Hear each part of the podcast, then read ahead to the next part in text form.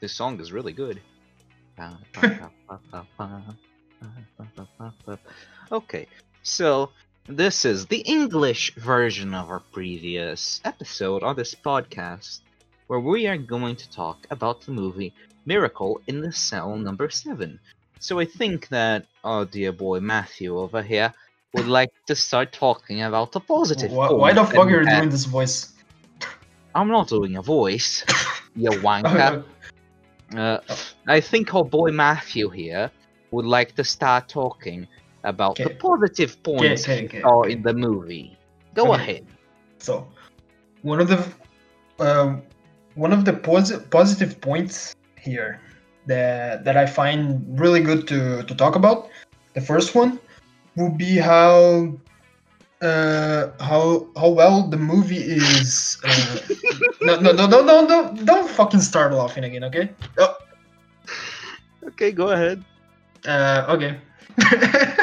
uh, uh, um, uh, uh, so uh, one of the good points about the movie is the acting the acting uh, especially on the main actor which i forgot the name but uh, the character that he he does is memo and his job is like is really really well made because he he he makes you see exactly uh, what what you you Wow. would see on this on a character like that that said character would be like to represent a child like um, uh, an adult with a mind of a child. And that's what uh, what um, what would you need to see. And that, and I believe that's that he did a really good job. That's what Thank you. Thank you. Um, if you wouldn't mind I lowering the volume, lowering the volume of the music in your end, because I can hear it through your microphone. Uh, oh. Oh shit oh sorry So I think that also how he is treated, like throughout the movie, indicates like a growing of compassion or you know uh, love and care for the others, kind of like it is with the Salvatorian values. That is really weird to translate to the English language, but let's not talk about that. Uh, let's instead talk about how the prisoners grow more affectionate towards our main character, Memo, Memo Boy. Uh, Memo boy they start first off they start treating him like trash. Uh yeah they even beat the, him up. Yeah they fucking almost kill him so yeah that's something uh can we say swear words he's almost dead and you're laughing? A man is dying and you're laughing? Anyways so we can see how that relates to like love and compassion how slowly when they start to understand what's happening to him they feel they feel like compassion. They feel um, empathy towards this case.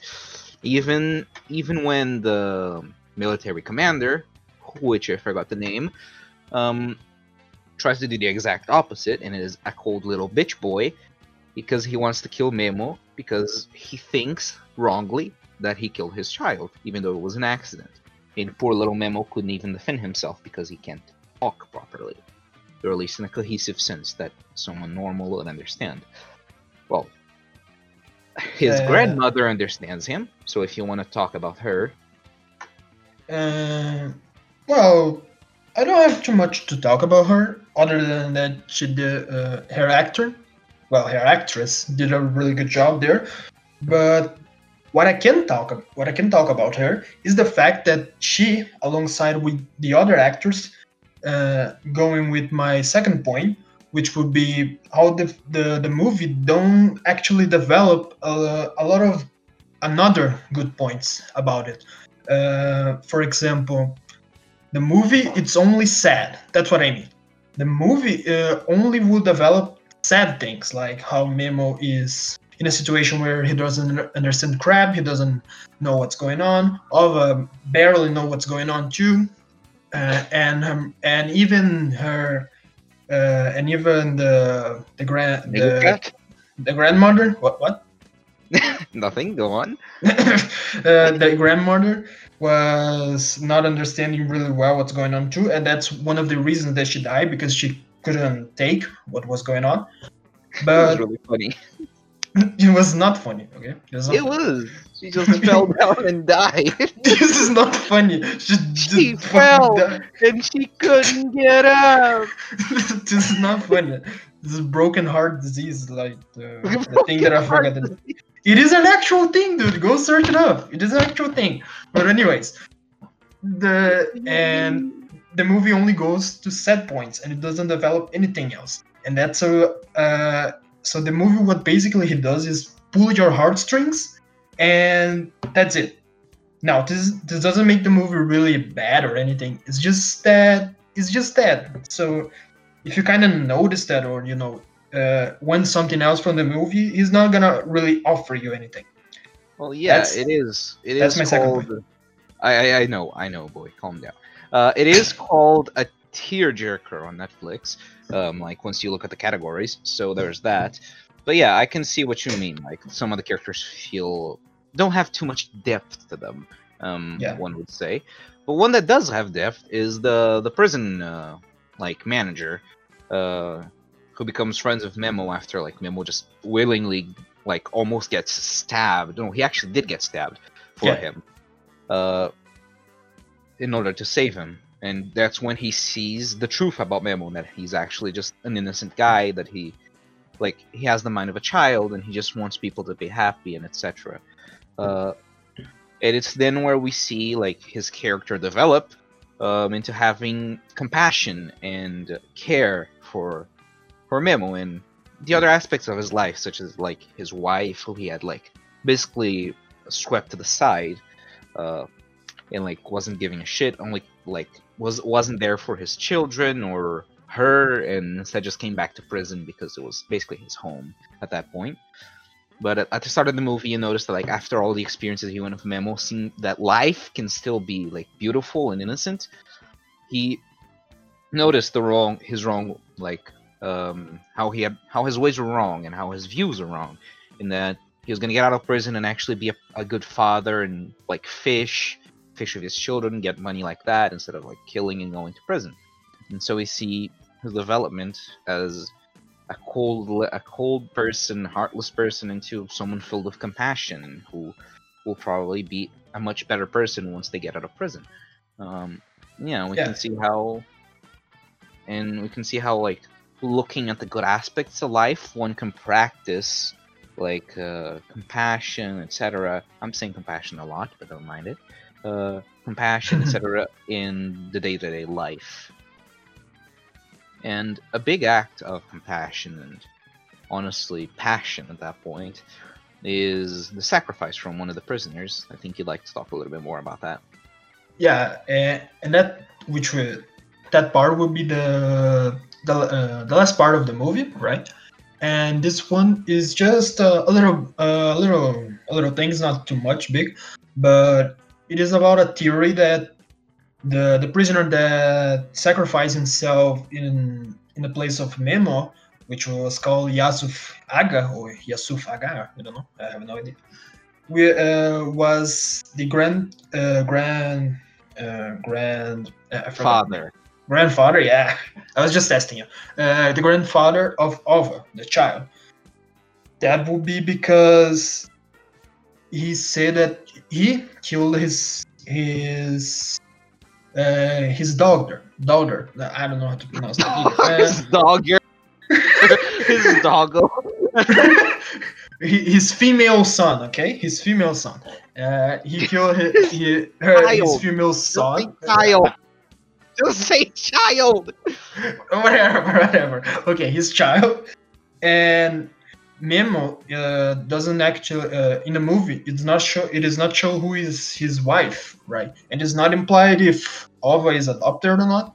So, well, we can't really say anything, right? That is why it is a theory. Uh, and Film theory. okay, okay. A film theory. your your, vo- your voice kind of your voice kind of like uh, freeze for a little bit of the, and I didn't understand anything that you said. But anyway, Oh crap! I'm, I'm still using my mobile data, so let's get this over with. Come on. okay, okay, uh, and then he he killed uh, his uh, his child, and his child will be the mother of Alva, um, Mhm. because in the theory that his child would be related to Memo, and Memo was a childish kind of like person. He he thought that he, Memo wouldn't be a good father, uh, a good father figure. So that's why he killed her. And Memo, of course, doesn't doesn't have any idea of that because he's like that. I And did that's not hit her. I did not. and that's just a well, that's just a small theory, but it is worth worth talking about, anyways. Yeah. We can also relate Memo's childlike features to the movie The Room. No, I'm joking. Uh, but yeah, and as I've said in the Portuguese version of this podcast, which if you haven't uh, listened yet, go ahead and go listen to it. And leave a like, comment, and subscribe. Uh, you can also donate money, you, you know, if you want. yeah, we're dying of hunger, and we have five children each. Uh, Yeah, I But, have uh, a female son to, to. Stop being so transphobic. Uh, okay, so, and we also see how Memo and the military commander guy are like opposites in terms of like uh, metaphorically and basically literally, because one represents innocent while the other represents like a battle hardened, seen everything about life, cold, harsh person. And they're literal opposites in this sense, and as you said before, he is the antagonist of the movie, so he's trying to stop the protagonist from, well, fucking living in this case. Yeah. Uh, well, that makes sense, right? yeah, like in every sense of the word, he's trying to stop him from living. He even killed the refugee that, like, could could have that did help him in proving his innocence. But, like, he killed him before he could actually make like a proper like testimony and whatnot, because he wanted revenge. He wanted revenge at like something that didn't exist, because his Yep. daughter's death was no one's fault. Daughter. No. Hmm. Yes, it's daughter. That's how you say a female. I was, I was starting to learn I what to hope say, daughter. Dogger. Dogger. I hope you've learned your lesson today. I hope you at least take this home. You say it. and I hope everyone who's listening liked the, the podcast, right? Am I right? No, Ah, it is up to them, not for you. You egotistical motherfucker. Okay. Uh, but yeah, I think that's about it. That everything I wanted to cover this time. Yeah. Okay. So, uh, hope anyone who's listening, including you, Mr. Angelo, I hope you're listening to this, because otherwise I'm going to go into your home and force you to listen to this. yeah, we So only made better- this just to Angelo listen. Like, if he doesn't listen, then it's over. There's no point. You know, I am going into his house and I'm making him him miss three classes in a row in order to listen to this, even if it has to be by force. Anyways, thanks for watching, guys. I hope you had a good time. Goodbye.